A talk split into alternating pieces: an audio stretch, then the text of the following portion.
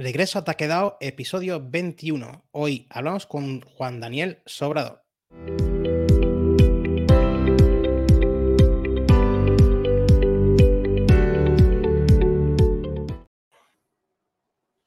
Juan Daniel Sobrado, muy buenas tardes. ¿Qué tal? ¿Cómo estás? ¿Qué tal? ¿Cómo estás, Jesús? ¿Cómo, estás? Bueno, debo decir lo primero que hemos tenido un pequeño problema técnico, entonces estamos aquí un poco ya tal, pero por fin estamos ya grabando, ya estamos aquí en directo y para los que no te conozcan, lo primero de todo, Juan Daniel, eh, preséntate, por favor. Bueno, pues yo me llamo Juan Daniel Sobrado, los que me conocen más de cerca porque me llaman Juanda. Y, yo siempre digo que tengo una doble vida, porque pues por las mañanas tengo un trabajo en una multinacional americana, o trabajo por cuenta ajena, me dedico al marketing y ventas de robots quirúrgicos, son robots para operar eh, pues el cerebro y la columna. Y luego por las tardes, noches o cuando puedo, eh, pues tengo un proyecto personal que se llama Learning Legendario, que es un blog, un podcast, una newsletter donde comparto consejos sobre cómo hacer formación online más eficaz y más participativa. Entonces, entre esos dos mundos me, muevo. A veces más en uno, otras veces más en otro. En otro. Perfecto, perfecto. Bueno, y entonces, ¿cómo, cómo te dio a ti por el tema de, aprender formación y dedicarte a la formación estando en, tema de, marketing? Eh, pues al principio yo cuando, bueno, yo estudié mm, ingeniería de, telecomunicaciones y luego teníamos una rama que era bioingeniería. Entonces, dentro de Medtronic entré haciendo formación para los cirujanos sobre cómo manejar los neuronavegadores, que bueno, pues, para quien no lo conozca, dentro de los quirófanos hay muchas máquinas. Una de ellas son los neuronavegadores, que es como un GPS del cerebro. Entonces, el cirujano antes de la cirugía puede cargar eh, las imágenes de ese paciente y luego las ve en tres dimensiones y puede hacer pues, el abordaje al tumor y demás. Entonces, yo les enseñaba a los cirujanos cómo manejar estas máquinas, ¿no? Y en, pues creo en el año 2012 por ahí, me llamaron para ver si quería ser también, pues hacer formaciones a nivel europeo, también con otros compañeros nuevos que entraban. Y ahí hice mi primer curso de formación de formadores como participante. Y, joder, pues me di cuenta, ¿no? De que aquello era un mundo, de que, lo, de que yo lo había hecho bastante mal hasta entonces, ¿no? Porque era, bueno, yo soltaba unas chapas tremendas, era cero participativo, solo soltaba el rollo. Y entonces me empezó a picar, a picar, a picar eh, todo el tema de la formación, también aprender más, ¿no? Sobre cómo aprendemos, sobre esos procesos. Y luego ya en el 2016, en noviembre, pues nació mi hijo Dani, y como no podía dormir y tal, pues dándole vueltas a cabeza, ¿no? En esas noches ahí de, sin dormir, pues se me ocurrió la idea de lanzar el, el tema de, del blog, ¿no? Y, y, compartir, bueno, pues este proceso de aprendizaje, ¿no? Y también porque también me interesaba mucho, pues el tema de los negocios online, el tema del marketing online, pues también es algo que me llamaba la, atención. Y así, claro. así compagino, vamos.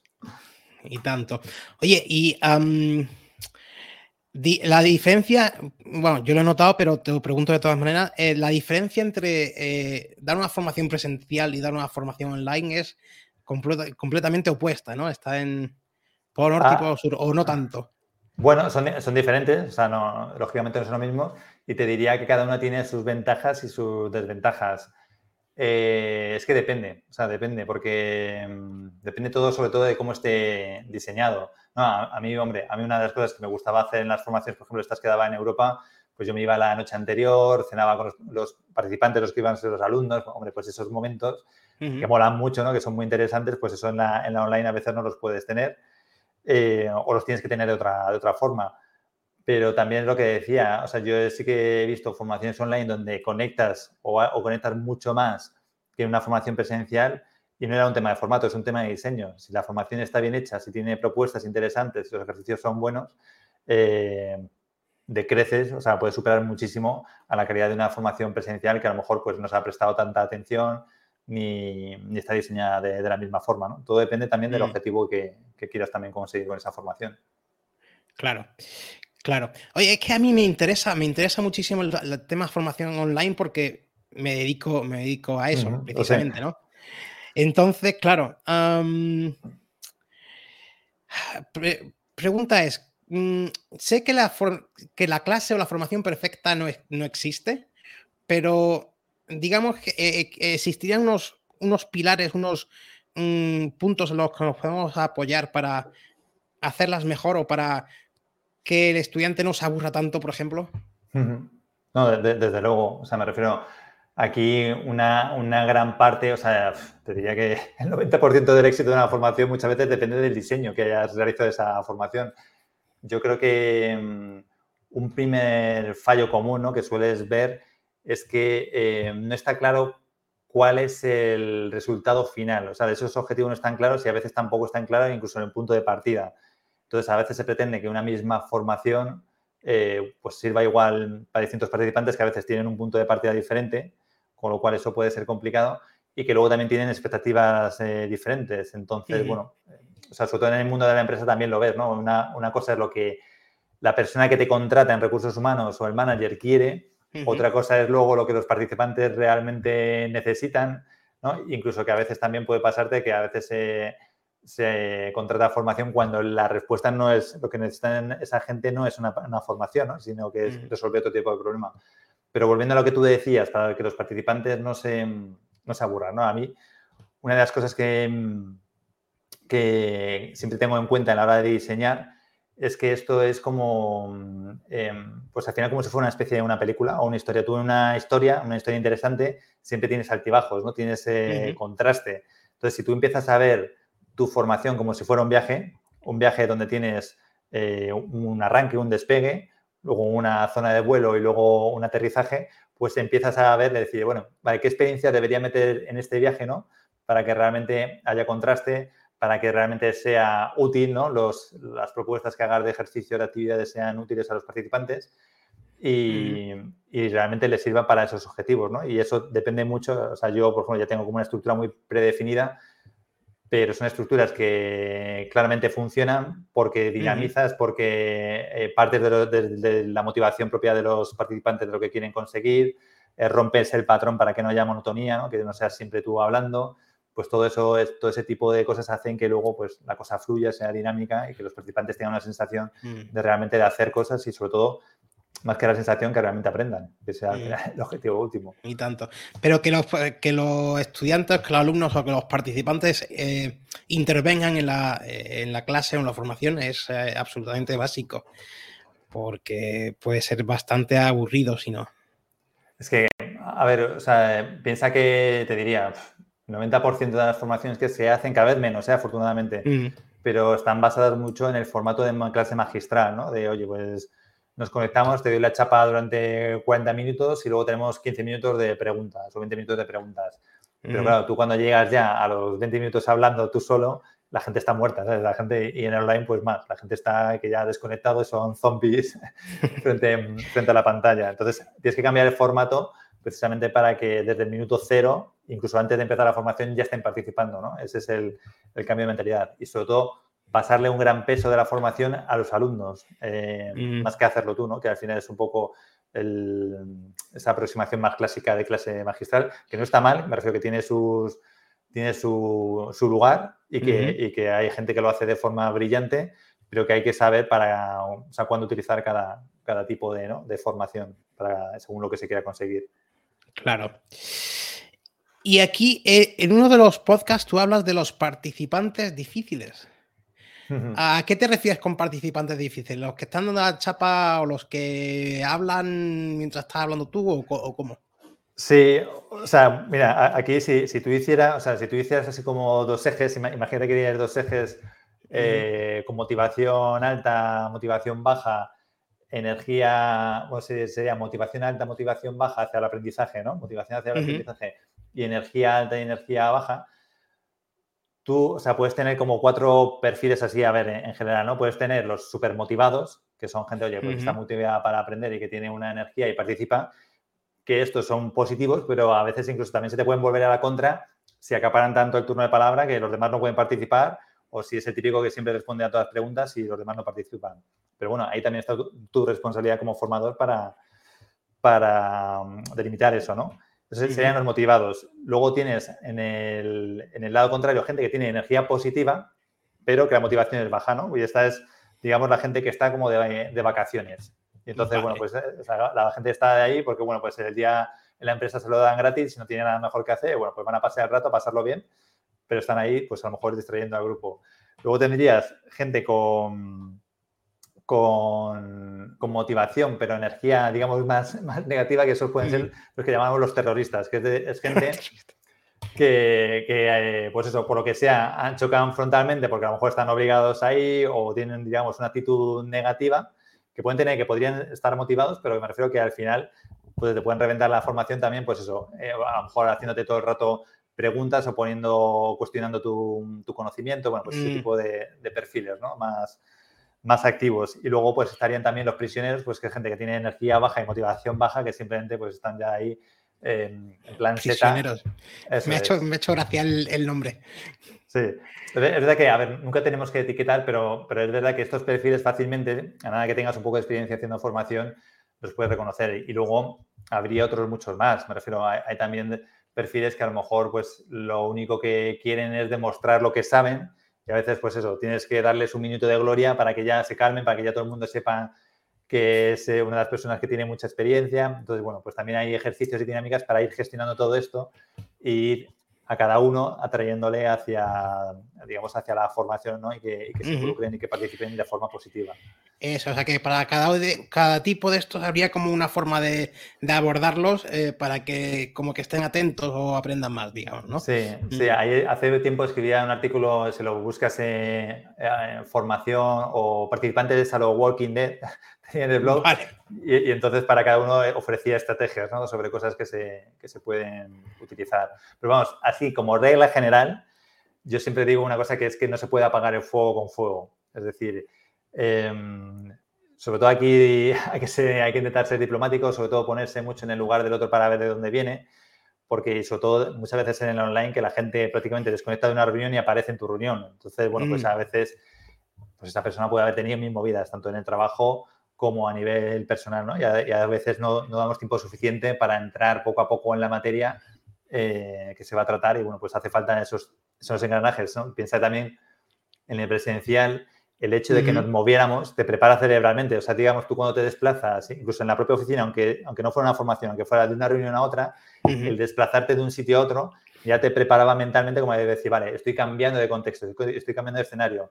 Ahora con todo el tema del online, como todo pasa en la misma pantalla, tú estás siempre en el mismo lugar y es mucho más, más difícil para tu cerebro desconectar de un tema y pasar al siguiente. Y pasar al siguiente, claro. Entonces, bueno, por eso también es bueno, pues a veces eh, darse una vuelta, refrescarse, ¿no? Y antes de entre una cosa que sea muy diferente a la anterior, pues eso, hacer ahí un, un parón.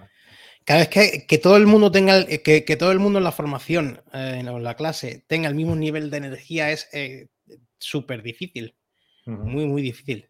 Entonces, claro, hay que ir lidiando con esto. Mm, sí, pero fíjate, Con, esto que, dices de nivel de energía, el nivel de energía lo vas a marcar tú muchas veces como formador. O sea, lo que no puede ser es pretender, decir, eh, venga, eh, animaros, venga, ¿quién cree que, quién cree que la respuesta es correcta? ¿no? Y así con un tono, o sea, piensa que en el online, sobre todo además, tanto en el online como en presencial, pero me refiero a que requieres un punto extra de energía que tienes que dar, que dar tú.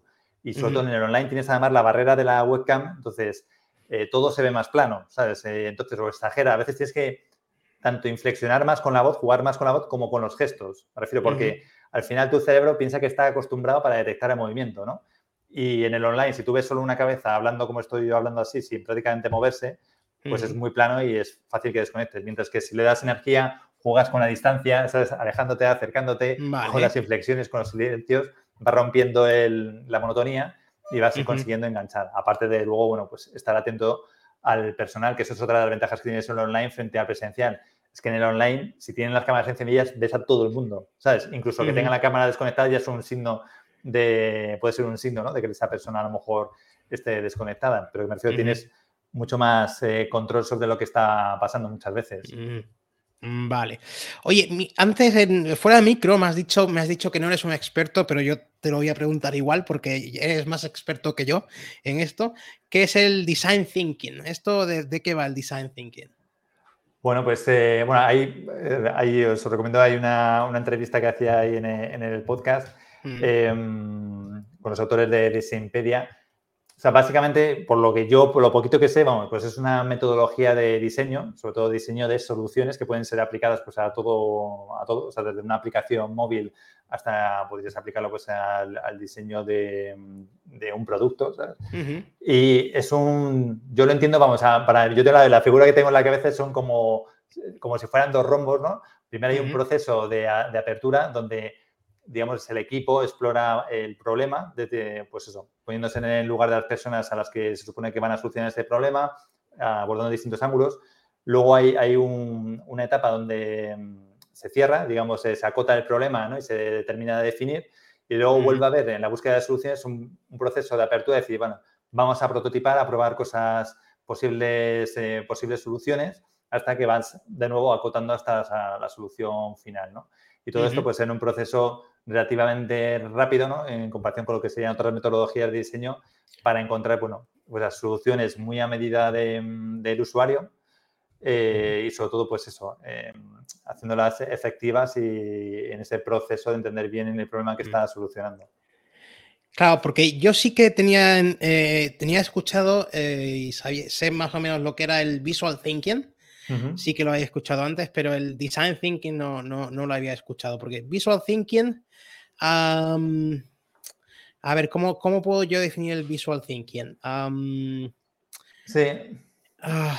O sea, para, para, mí no deja de ser una forma de, de plasmar visualmente eh, conceptos, ideas, procesos, pero me refiero, por ejemplo, el visual thinking podría ser una, herramienta que puedas utilizar en, en cualquier campo, donde también el, abanico es enorme, pero tú mm. con visual thinking para mí me parece una herramienta brutal, pues eso, para alinear eh, o, mostrar procesos de una forma visible donde se puedan discutir, porque es verdad que muchas veces cuando hablas solo con palabras, pues cada uno puede tener en su cabeza una idea, pero cuando tú lo reflejas en un papel, imagínate que mapeas un proceso y, bueno, pues utilizas eh, iconos, dibujos para hacerlo, bueno, pues para dibujarlo y representarlo, entonces la gente ya empieza a estar en la misma página y es más fácil que tú puedas proponer soluciones porque ya todo el mundo tiene claro que el paso 3 está ahí, o sea, no está antes del 2 o, después del 4, ¿no?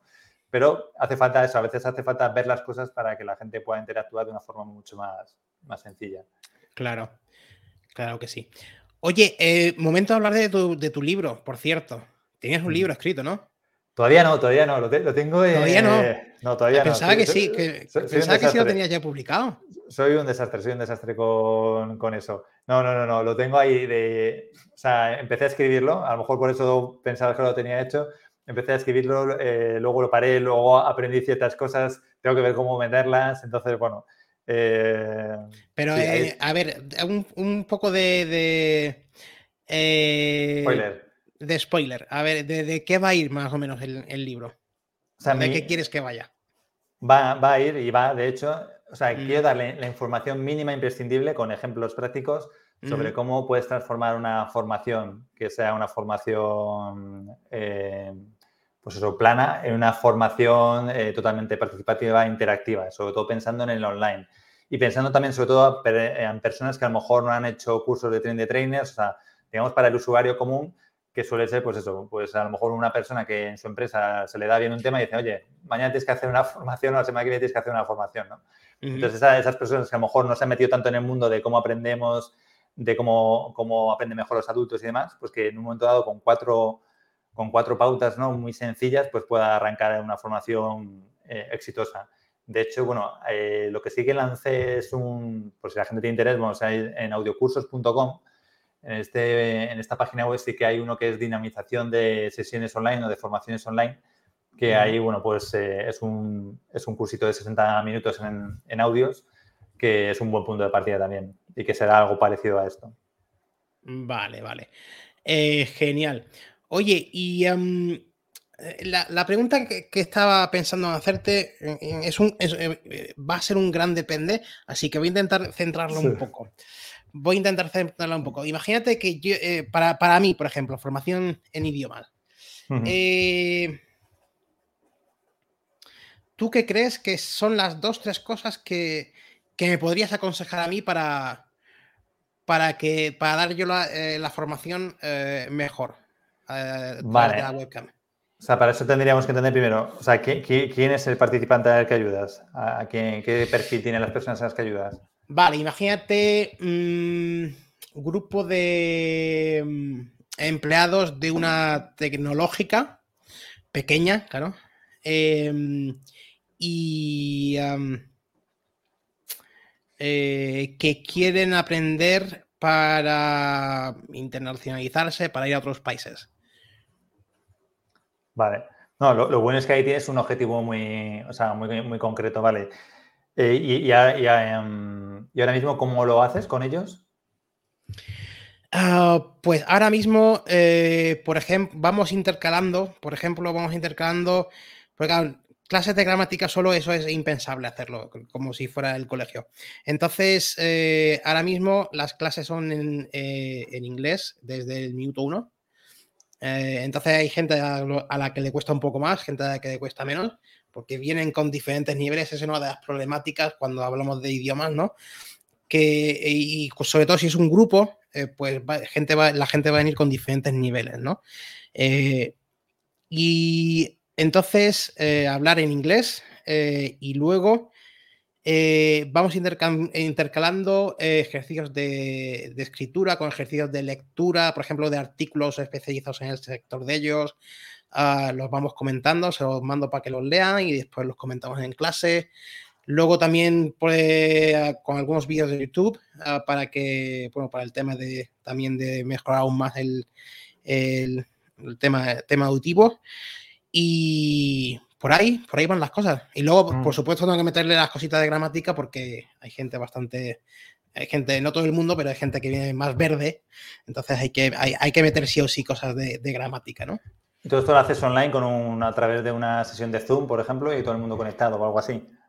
Sí, bueno, no utilizo Zoom, pero sí, todos conectados y en una eh, herramienta que es eh, WordBuy, se llama WordBuy, que seguramente tú la conozcas. No, no, no, no, no, no. Pues mira, eh, vamos a poner, ah, eh, vamos a ver, voy a ponerlo aquí en pantalla.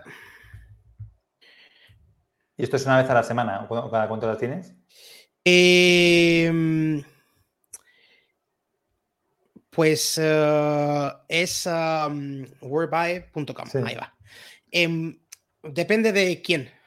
Eh, hay gente a que le doy lo normal. Lo normal es que sean em, dos, clases a la semana. ¿vale? Pero hay gente a que le he llegado a dar cuatro, de lunes a jueves. Yo, yo, aquí te diría, em, o sea, así cosas que se me ocurren rápidamente improvisando, ¿no? O sea, yo creo que un, punto clave, o sea, aunque el objetivo lo tienes muy definido, ¿no? Que es, mm. quieren internacionalizarse, ¿no? Vale, ese, mm. puede ser el objetivo de la persona que te contrata, pero luego habría que averiguar, que no sé si lo tienes o no, es el para qué de cada uno de ellos. Es decir, oye, tu empresa, vale, te está pagando esta formación, pero realmente tú, ¿qué es lo que necesitas, no? O sea, ¿cuál es tu, tu objetivo final? ¿Qué es lo que te gustaría hacer? Porque el objetivo a lo mejor de uno puede ser, oye, pues mira, yo aquí en seis meses me gustaría tener soltura para hacer una presentación delante del Board of Directors de esto, o yo quiero simplemente tener, tener capacidad, porque a veces también pasa en los negocios, oye, vamos a negociar con un proveedor y quiero tener capacidad también de tener una conversación informal cuando vayamos a comer. Entonces, que muchas veces a veces la gente también le pasa eso, domina el lenguaje técnico, pero cuando les sacas de ese lenguaje técnico se quedan atascados, ¿no? Y es muchas veces lo que también les da reparo por ahí. O, o, otro, a lo mejor tiene tanto nivel que dice, mira, yo ya lo que quiero es poder eh, contar historias en las formaciones, ¿no? O, sea, perdón, o contar anécdotas o introducir bromas en las conversaciones, pues para mejorar el clima de la negociación, vete a saber, ¿no? Entonces, ese objetivo puede ser muy distinto y eso lo tendrías que tener tú súper claro con nombre y apellido, decir, esta persona quiere esto, esta persona quiere esto, ¿no? Porque tú en cuanto, en cuanto tienes eso, ¿no? Y luego les preguntas, vale, ¿y por qué no lo estás haciendo todavía? Para detectar la barrera, ¿no? O sea, yo siempre cuando lanzo una formación, siempre hay un, a veces lo hago en entrevista, depende de la formación, a veces lo hago en cuestionario y digo, oye. ¿qué te gustaría conocer? O sea, perdón, ¿cuál es tu punto de partida? Para que la gente haga un poco de reflexión. ¿Dónde te gustaría alcanzar? O sea, ¿qué te gustaría eh, conseguir ¿no? al final de la formación? ¿Y qué te ha lo impedido hasta el momento? Y a veces es un tema de tiempo, a veces es un tema de, oye, pues es que no tengo un compañero para practicar. Entonces tú empiezas ahí a detectar si es que lo que la, la gente le hace falta más práctica, a la gente le hace mm. falta exponerse a más escenarios, a la gente le hace falta tener realmente un objetivo, porque luego tú puedes trabajar con toda esa información que te dan. Que eso, por ejemplo, ¿lo tienes hecho a este nivel ahora mismo?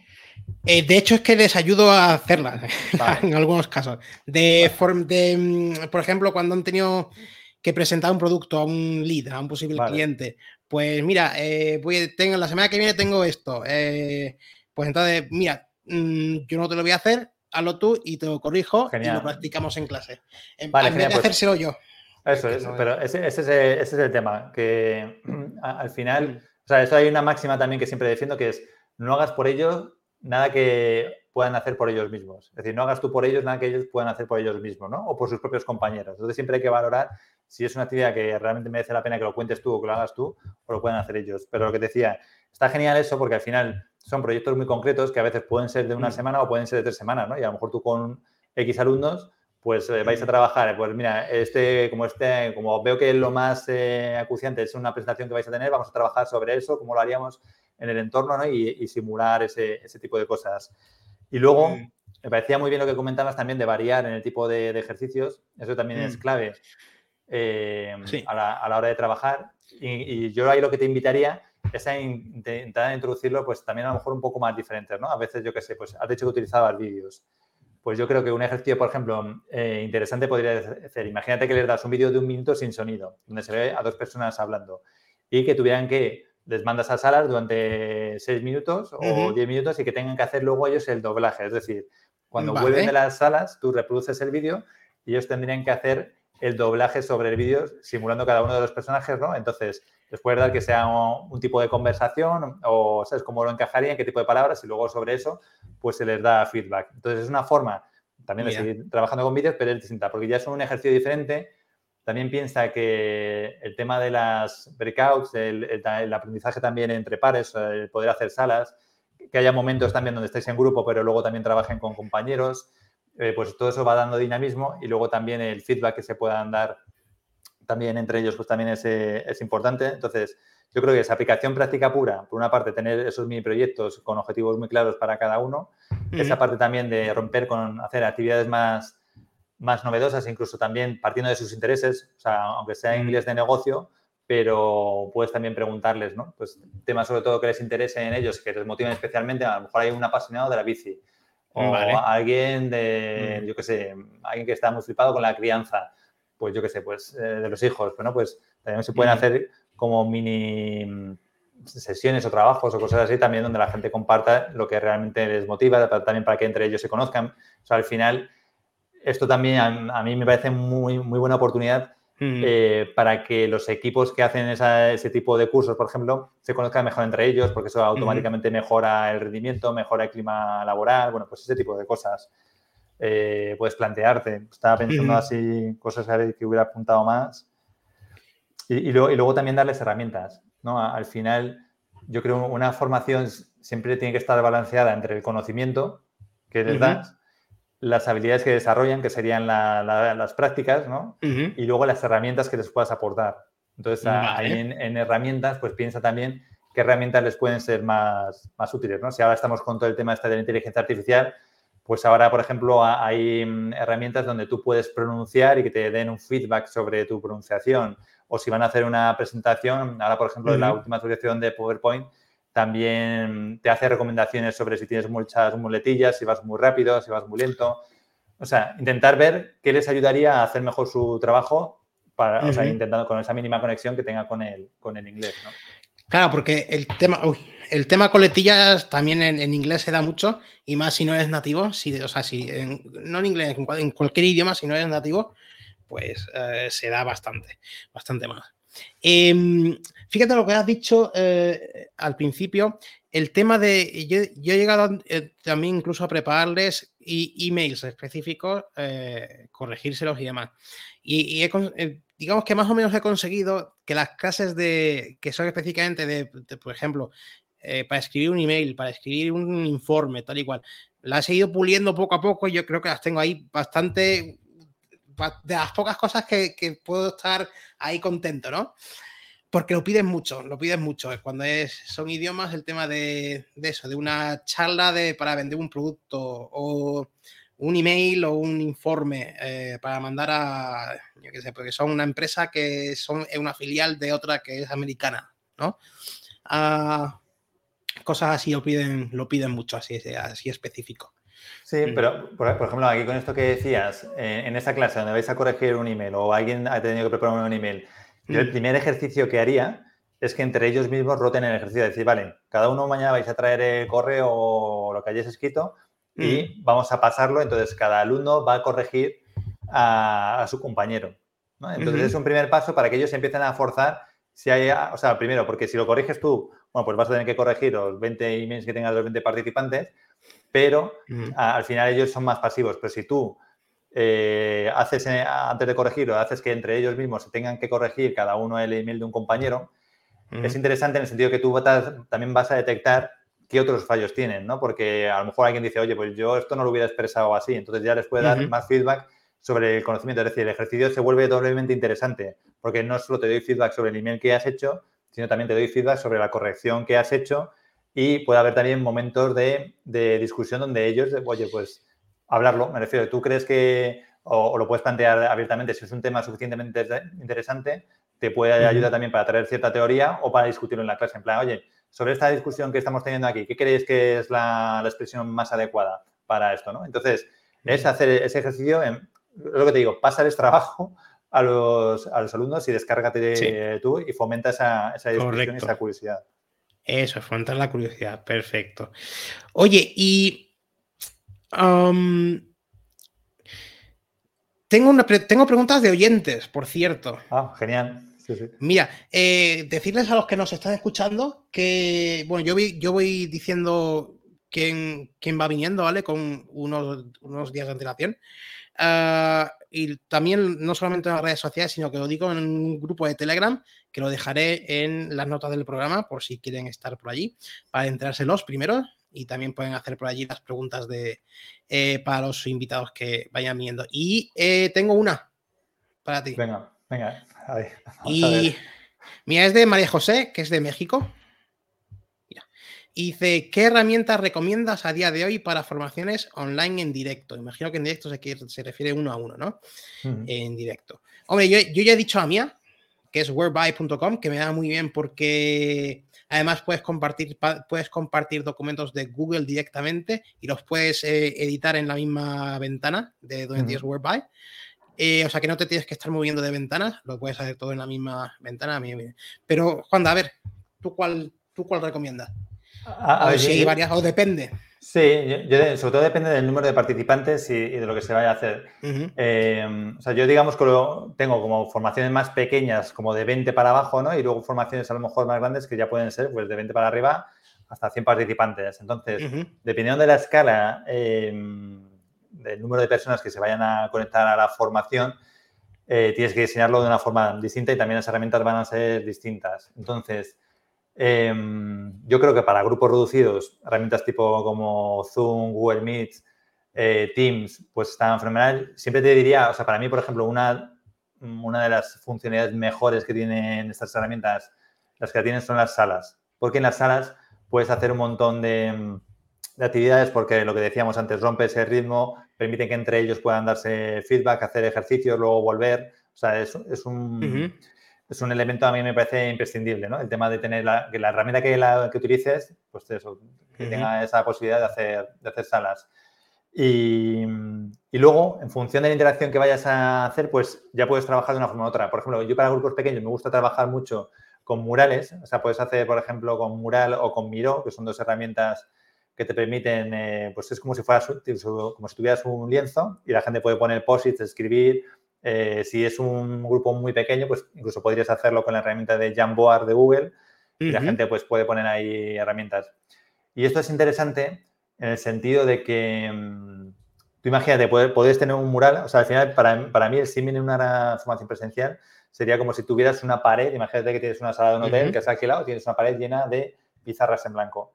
Lo bueno que tienes aquí en online es que es infinito. Entonces tú lo puedes hacer todo lo grande que quieras y lo puedes incluso tener ciertas zonas tapadas para que la gente no lo vea. Entonces, lo bueno que tienes es que tú puedes destapar una zona y decir, bueno, pues ahora vamos a hacer un ejercicio, os voy a dividir en salas, vais a trabajar en cuatro equipos y cada equipo tiene que rellenar uno de estos paneles, que sería el símil en una formación presencial a mandarles a, en grupos físicamente, decir, venga, pues iros vosotros físicamente a esa sala y rellenáis este papel, vosotros aquí, es separarles, ¿no? Pero lo bueno que tiene es que tú, eh, como estás por fuera viendo el mural, estás viendo cómo están trabajando los grupos. Con lo cual, si tú ves que un grupo dices, joder, este grupo 2 no está poniendo ninguna idea en el mural, me voy a meter en su sala, les voy a dar feedback, voy a ver qué, qué está pasando. Con lo cual, es una forma de monitorizar que los grupos están trabajando y aunque tú tengas 10 grupos o 20 grupos, vas a ver enseguida quiénes están progresando, quiénes no. O sea, entiendes el, concepto, que desde fuera lo vas, a, lo vas a poder ver. Y luego, si ya nos vamos a grupos muy grandes, pues ya me a herramientas tipo Mentimeter A mí me gusta eh, Slido, es la que más me gusta en general, o Booklab también. Ese tipo de herramientas, pues al final te permite interactuar con mucha gente a la vez. Y, por ejemplo, una de las cosas más útiles que tienen, por ejemplo, de herramientas como Slido, es que la gente puede lanzar sus preguntas y el resto de participantes pueden votarlas. Con lo cual, es muy democrático en el sentido de que las preguntas más interesantes para el grupo van subiendo arriba, arriba, arriba, arriba y tú las vas respondiendo luego, entonces se van eliminando. Entonces, yo de hecho he hecho formaciones que han sido solo sesiones de preguntas y respuestas, que la gente iba preguntando y vas ahí eh, viéndola directamente, pero sobre todo te aseguras de que las más interesantes para el grupo están ahí. Que no quita que luego tú como formador veas y que si ves que hay alguna que puede tener chicha, que puede tener información interesante, las traigas y las subas tú y digas, mira, esta es importante, aunque no la habéis votado, esto es interesante por esto. Mm. Vale, ¿cómo, cómo has dicho que, cómo, cómo, es el nombre de herramienta otra vez? Eh, ¿Cómo se deletrea? Te la pongo aquí, Slido es una, eh, Bookla ah, sería otra, Mentimeter sería otra, estas son para grandes grupos. Y en pequeño, pues eh, mural.com o Miro o Jamboard serían los, los murales. Pero ya te digo, es que ahora mismo hasta el propio Zoom, Teams, todos ya incorporan sus propias pizarras, con lo cual es que prácticamente no te hace falta ni siquiera estas herramientas. Si es un grupo pequeño con la propia pizarra que tiene, por ejemplo, Zoom, con eso te sirve para, poder interactuar. Vale, genial, genial. Miro y Jamboard, perfecto. Pues las, voy a anotar también en las, en las notas del programa, ¿vale? Y tengo otra, tengo otra que no me había dado cuenta por aquí. A ver, eh, de Andrés, no me, no me dice dónde. No me dice dónde, eh, Andrés. Dice, ¿en qué casos has grabado las sesiones y para qué se suelen utilizar después cuando se graban las sesiones? Hombre, aquí yo diría que primero hay que pedir permiso o... Claro. Eh, o que, o que quiera, o que los que reciben, ah, o sea, que los que reciben formación quieran grabarla por algún propósito en concreto, ¿no? Claro, yo, te yo te diría, el tema de grabarlas, pues depende como depende. Es que me refiero, hay, o sea, normalmente yo, en los cursos que yo hago, las grabo porque es un valor añadido que tienen los alumnos el poder revisar. Como como vemos tantas ideas en, relativamente poco tiempo, eh, pues luego la gente lo tiene a su disposición o si en un momento dado no se han podido conectar o no han estado atentos por lo que sea, pues tienes el material para tu revisión pero hay formaciones donde a lo mejor son temas mucho más críticos, donde la gente necesita que se abra ¿no? y que compartan a lo mejor eh, pues aspectos más íntimos que no se graban directamente porque quieres que haya una participación y dices, bueno, pues esta formación no se va a grabar porque queremos, eh, pues eso, hablar a las claras o son ciertos temas más delicados y quieres mantener ese entorno más, más seguro. Entonces, depende de cómo crítico, o sea, cómo necesario sea crear ese entorno de privacidad. Em, pues eso, tienes que decidirlo y luego, por supuesto, también siempre em, avisando de que si se va a grabar o no se va a grabar y con quién se va a compartir, si es que se va a compartir. Eso tiene que estar súper, súper claro. Perfecto, perfecto. Mm, a ver, es una pregunta que yo hago a todos los invitados. ¿Cuál es la formación que te han pedido, la formación más loca o rara que te han pedido hacer? La formación más rara que me han pedido hacer. Eh, o sea, yo, la verdad, la, verdad que la gente pide pocas locuras, ¿eh? O sea, yo, a ver, como estoy muy en el entorno también corporativo, ahí la verdad que han pedido poco. O sea, mis, formaciones más locas las he hecho, o sea, las cosas más raras las he hecho dentro de, dentro de la empresa, porque me dan juego, o sea, me dan campo para poder experimentar. Yo que sé, eh, por ejemplo, en una me acuerdo, había una la hicimos ahí en Suiza, entonces los participantes durante dos días aprendían sobre los productos y luego el último ejercicio, eh, como teníamos una sala como de proyecciones donde, o sea, tenemos allí como un quirófano, entonces tienes un quirófano, realmente una sala con cámaras y luego tenemos otra sala donde pues se ven las pantallas donde apuntan esas cámaras. Entonces lo que hicimos era como un comercial, entonces los participantes tenían como pues eso, 10 minutos o, 15 minutos para eh, preparar el anuncio de un determinado producto que habíamos estado viendo durante dos días para resaltar los beneficios, las ventajas y demás, y luego lo tenían que hacer como si fuera un comercial televisivo de, hey Jack, ¿conoces este nuevo producto?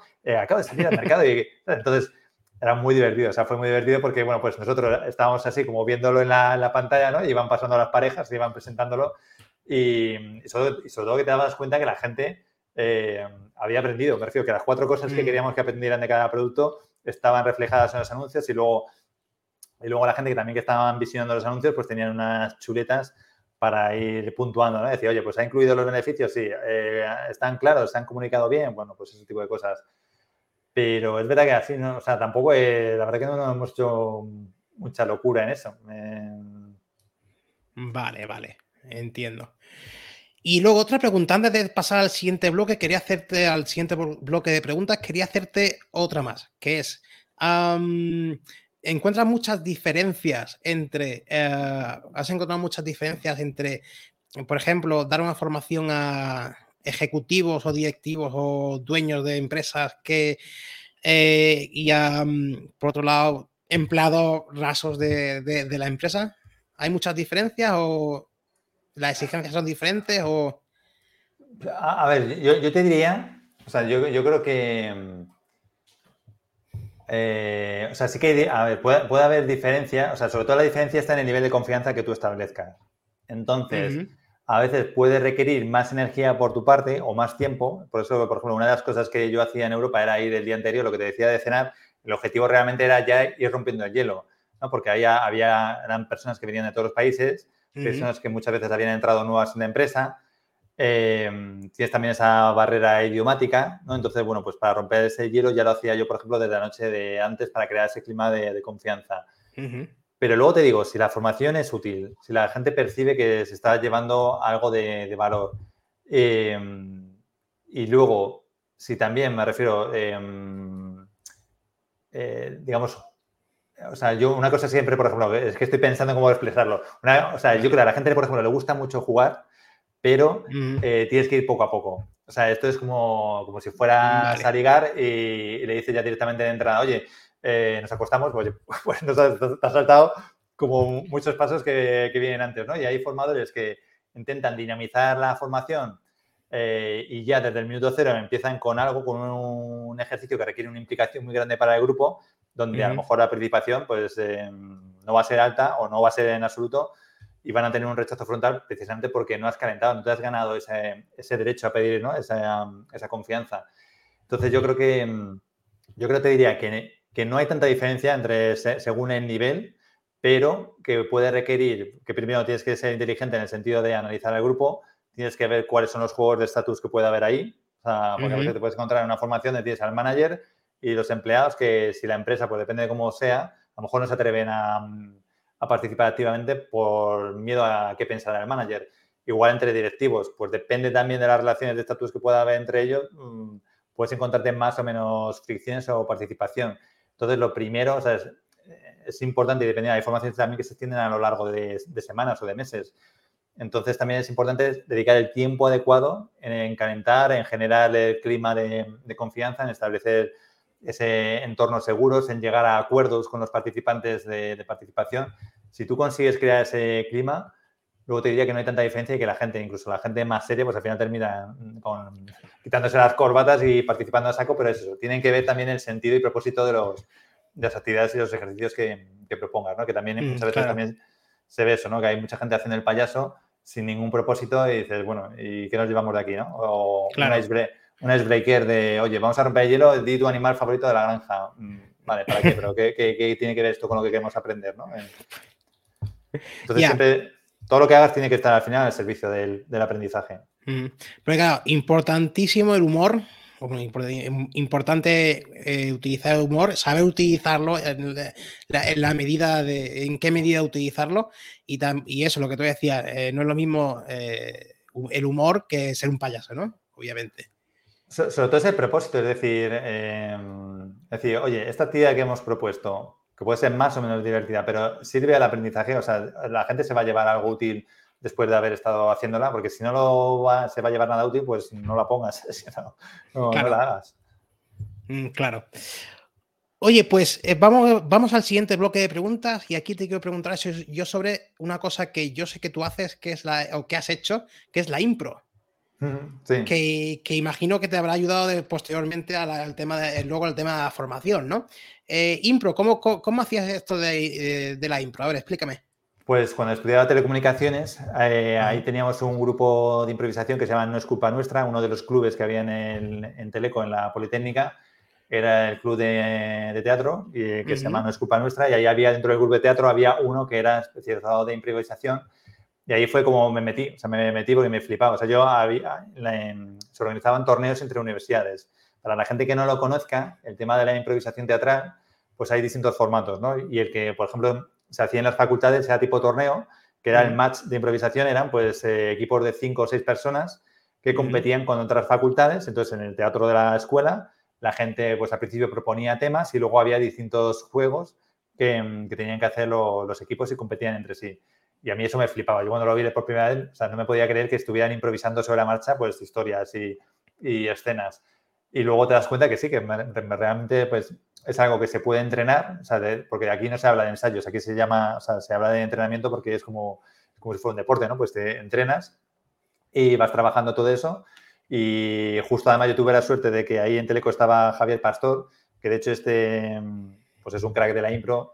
Eh, al final ya jugó Teleco y se dedica con todo el tema del teatro. Y el tío mm. quedó campeón del mundo, pues creo que en dos ocasiones de habla hispana y llegamos a montar un espectáculo en Madrid también que se llamaba Impropolis, eh, donde hacíamos también torneos de catch. O sea que fue una época muy divertida, pero joder, el mundo de la farándula, eso de trabajar los viernes por la tarde, eh, por la noche y los sábados por la noche, se me hacía muy cuesta arriba. Es que al final ibas totalmente a destiempo y encima con un trabajo es que muy difícil de mantener. Imagino. Oye, y si alguien quiere saber más sobre, o saber más o aprender de, impro, como ¿dónde, qué, qué recomienda?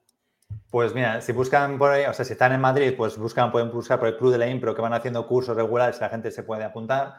Otra compañía potente en Madrid es Yamin, que también tienen ahí un, un, un espectáculo, creo que todavía lo tienen ahí en Gran Vía. Entonces, todas estas compañías en general, siempre, en, casi todas las ciudades de España, te diría que en muchos hay ya clubes de improvisación. Entonces, que si buscas impro y el nombre de tu ciudad, o improvisación teatral, lo mejor es unirte a algún, alguno de estos clubes y a lo mejor pues tienes una clase cada semana y, es que te, ya te digo, es muy divertido, muy divertido y sobre todo que te va a dar habilidades que luego te vas a poder llevar a pues, prácticamente a todos los ámbitos de tu vida, porque eh, en la impro uno pues trabajar mucho la escucha, es decir, tienes que estar súper atento a lo que está pasando en la escena, trabajar la aceptación ¿no? de los personajes que se proponen, pues aceptarlos, integrarlos en la historia, trabajar la creatividad, eh, trabajas también el, tema de la confianza en uno mismo y la confianza en los compañeros, ¿no? el trabajo en equipo. O sea que hay muchas cosas muy positivas. Yo estoy deseando que mis hijos, pues eso, apuntarles en cuanto pueda impro porque yo creo que es una de las cosas más, más útiles que uno, que uno puede hacer. Perfecto. Oye, y ahora quiero preguntarte de tema de conciliación. Quiero preguntarte de conciliación. Eh, ¿cómo, eh, lo primero es, ¿cómo consigues desconectar cuando estás en una cosa, cuando estás en el trabajo, cómo consigues desconectar de lo de eh, familia y demás, y al revés, cuando estás con la familia, si es que lo consigues desconectar del trabajo. Eh, sí, a, ver, en el, tema de conciliación, a ver, lo, bueno que tienen, o sea, y además más a raíz de la pandemia, eh, lo bueno que tienen, sobre todo, o sea, yo noto mucho más en las empresas, o sea, comparando con compañeros que están en otras empresas, la mía es una empresa americana que tiene muy integrado todo el tema de teletrabajo, del bienestar del empleado, del tema de la conciliación. Entonces, si la empresa donde estás trabajando te lo permite, pues, pues, es una gozada, ¿no? Porque yo, por ejemplo, yo con mi mujer, que también teletrabaja, o sea, yo viajo mucho, pero también los, días que no viajo estoy teletrabajando. Pues yo llevo a los niños todos los días al, cole, luego tienes tus reuniones y, con los clientes o, las conferencias que tengas que hacer. Eh, luego pues, mi mujer la recoge, pero a lo mejor luego por la noche sigo trabajando, a lo mejor un poco cuando ya se ha acostado. Me refiero, al final yo creo que en España teníamos ese planteamiento ¿no? de, calentar la silla, ¿no? de estar ocho horas, que no tiene ningún sentido. O sea, al final lo que tiene sentido es que, oye, establezcamos unos objetivos que sean realistas ¿no? y alcanzables eh, y trabajar por resultados. A mí yo tengo un equipo de nueve personas y es que sinceramente me da igual dónde estén. O sea, a mí cuando me dicen, oye, que me, hay, hay posiciones que sí que que pueden permitirse decir, oye, que en julio voy a trabajar de la playa. Como si trabajas desde martes, ¿sabes? Que me da igual, ¿sabes? Tú, ¿sabes? Mientras tú tengas confianza en que el equipo saca el trabajo y mientras vayas, eh, lo vayan realizando, me refiero, es que mm. te, tiene, te tiene que dar igual. Y con el tema de desconectar, es verdad que, pues eso, muchas veces, por, ejemplo, en mi sector a veces es difícil desconectar porque pues, a veces tienes mucho viaje o, o tienes eh, llamadas de clientes o, temas importantes que, bueno, pues lo intentas, pero en la medida de lo posible intentas también poner esas barreras, ¿no? Para respetar tu tiempo, ¿no? Yo, por ejemplo, en el Outlook, pues lo tengo configurado para que más allá de las 5 no me pongan reuniones. O ciertos días, a, veces te los tienes que bloquear tú mismo para tener reuniones contigo mismo, ¿sabes? Porque a veces si no, si no es también, si no proteges bien tu tiempo, pues muchas veces te puede, te puedes encontrar eso, atrapados en las, en las agendas de otros. Y luego, pues eso, si tienes ya la, suerte en casa de poder, de que tu pareja, por ejemplo, en nuestro caso, también pueda conciliar en su trabajo, pues es, una suerte. Y si no, pues que es complicado. O sea, yo entiendo que, sobre todo en España, a veces en ciertos trabajos es muy complicado conciliar. Y eh, gestionar nueve, nueve personas también debe ser eh, difícil o, también depende. A ver, yo tengo la fortuna de que los he ido em, reclutando yo. Entonces me he ido formando el equipo que yo he ido queriendo. Em, vale. Salvo a, lo mejor, salvo a lo mejor algunos perfiles eh, sí, a ver, es que gestionar, o sea, gestionar en sí personas y desarrollarlas es otro trabajo así. O sea, el trabajo como, manager no tiene nada que ver con el trabajo de ventas o de, o de marketing. Em, pero sobre todo, yo, o sea, yo lo que necesito en mi equipo, y siempre, vamos, es, es, siempre lo digo, es gente en la que pueda totalmente tener confianza ciega. O sea, yo sé que en la gente de mi equipo, ¿sabes? Y es lo que intentamos también que entre ellos también tengan esa esa, esa, conexión, tú puedas delegar plenamente y sepas que la gente va a seguir ese tema hasta, hasta el final.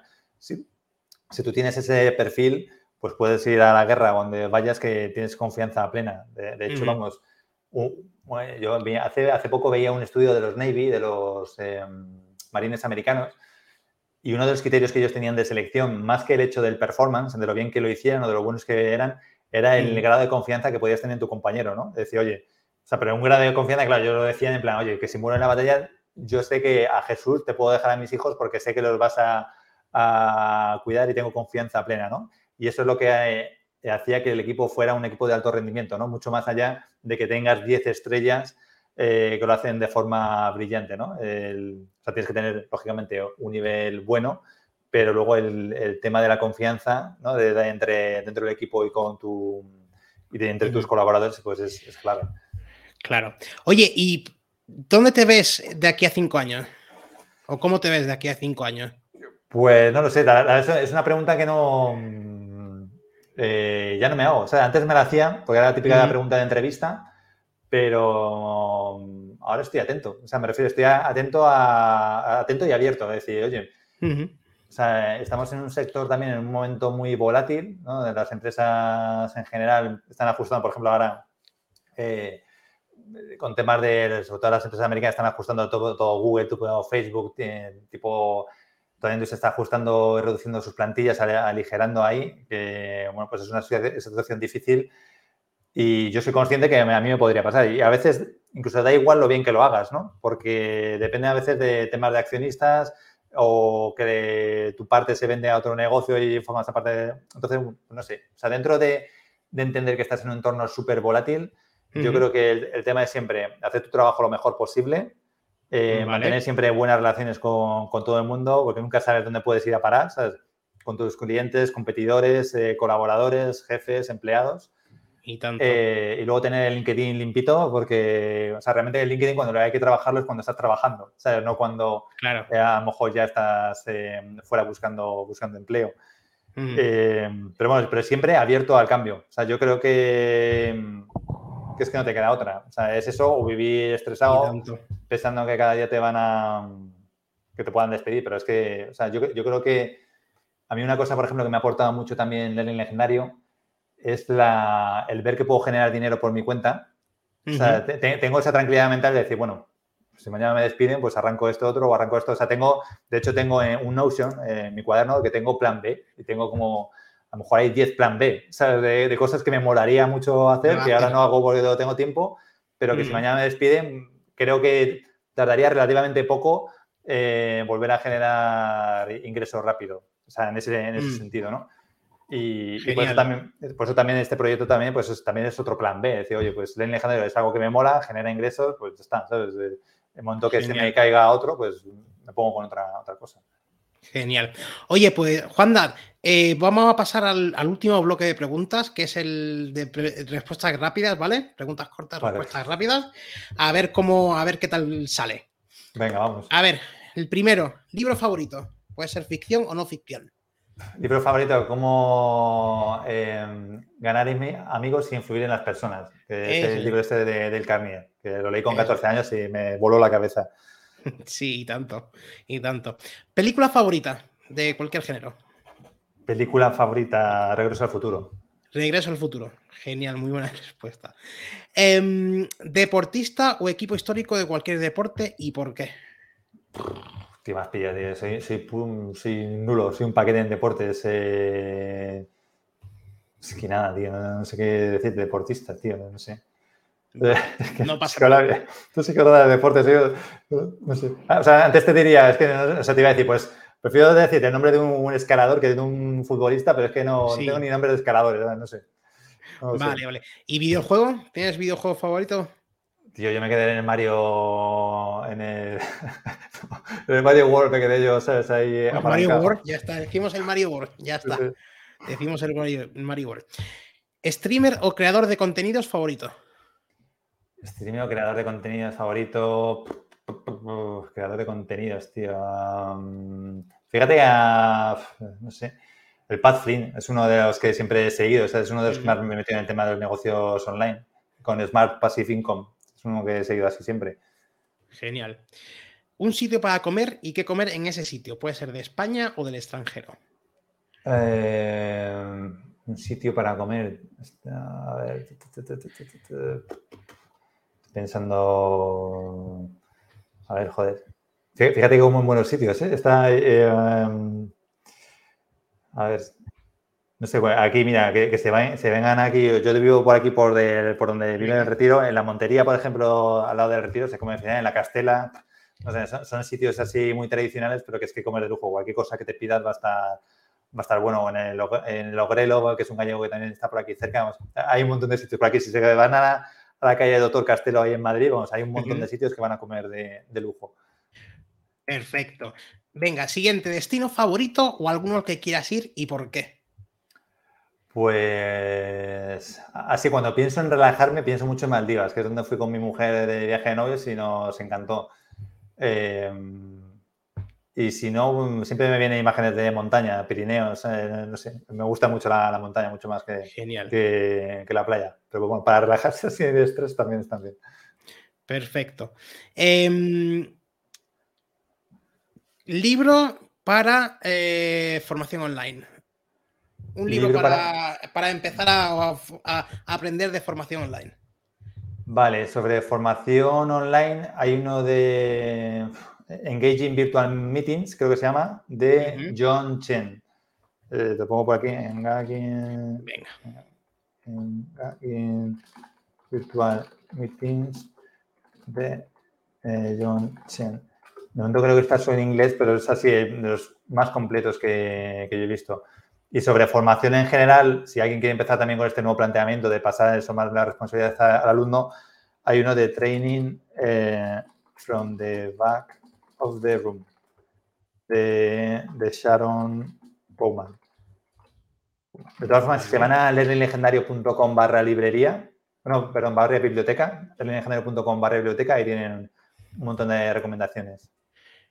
Uh, learninglegendario.com barra biblioteca. Vale, pues mira, más fácil. Eh, lo voy a buscar, a ver. Aquí está. Sí, vale. Eh, es este. Control C. Voy a ponerlo aquí para que se vea en un, en un banner. Vale, y aquí es biblioteca.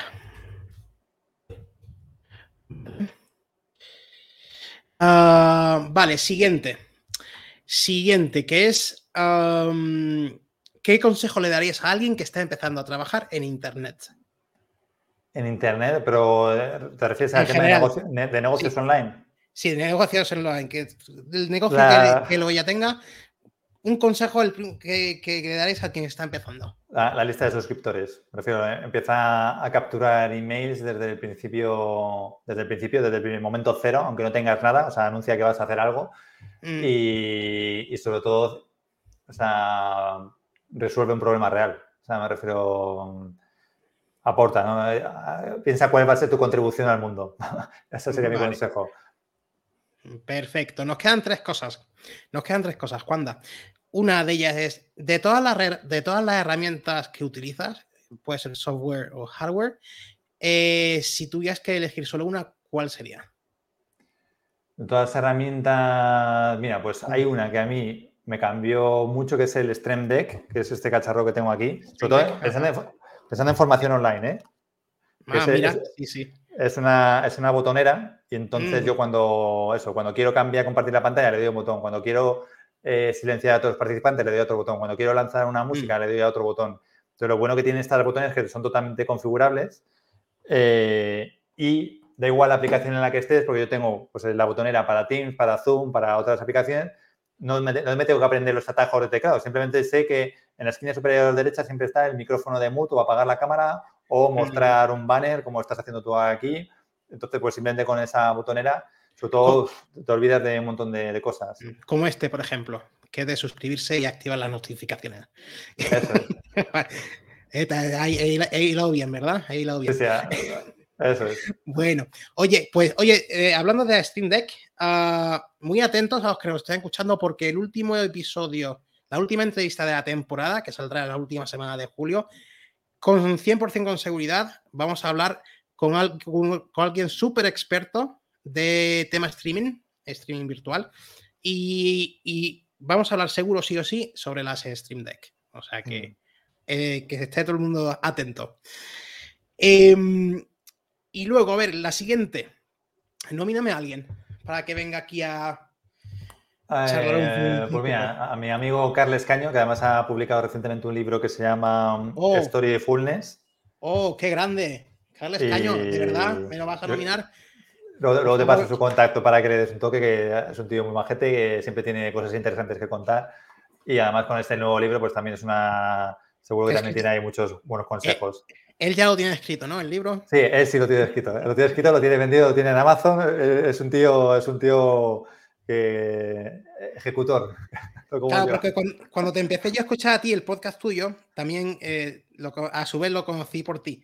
Eh, ah, o por otro, no sé, no sé cómo a través de quien ya uno se le olvida eh, cómo conociste a otro, tal y cual, pues, al pasar el tiempo. Pero sí, Carles Caño lo conocía y es, es grande, grande. Pues lo contaré de tu parte para que venga al, mm. al programa. Y ya lo último, penúltimo, ¿dónde podemos encontrarte? Página web, redes sociales. Ahí en legendariocom ahí tienes la newsletter, la gente se puede suscribir y es la mejor forma de estar en contacto. Perfecto. Y ya lo último de todo, micro abierto, Juanda, para que digas lo que quieras. Ya para acabar. Nada, animar a la gente a que se, si tienen que hacer formación online, eh, bueno, pues animar a la gente a que le den un poco, a que se, a que experimenten sobre todo, que prueben y que reten un poquito todo esto, de pasarles más trabajo a los alumnos, ¿no? Y hacer menos porque cuando empiezas a ser vago, ¿no? entre comillas, ¿no? cuando empiezas a ser vago como formador vais y les haces realmente participar a ellos, pues empiezas a, ver que, la cosa fluye mucho más y es mucho más interactiva. Así que nada, acabemos con las formaciones aburridas de una vez. Perfecto, genial. Oye, pues con ese mensaje nos vamos a ir. Con ese mensaje nos vamos a ir, que es muy bueno. Que a ti, muchísimas gracias, Juanda, por, por aceptar y por venir a charlar un rato aquí y enseñarnos, enseñarnos un poco. Y déjame que le diga a los, eh, a los que nos están escuchando o viendo, porque esto va a estar en YouTube también, que los eh, que se suscriban, que si han llegado hasta aquí, ya que menos que se suscriban y que le den al like, ¿no? Bueno, eh, a todos muchas gracias, gracias a ti, Juanda, y nos vemos en la próxima, semana que viene. Chao, chao. nos vemos, chao, chao.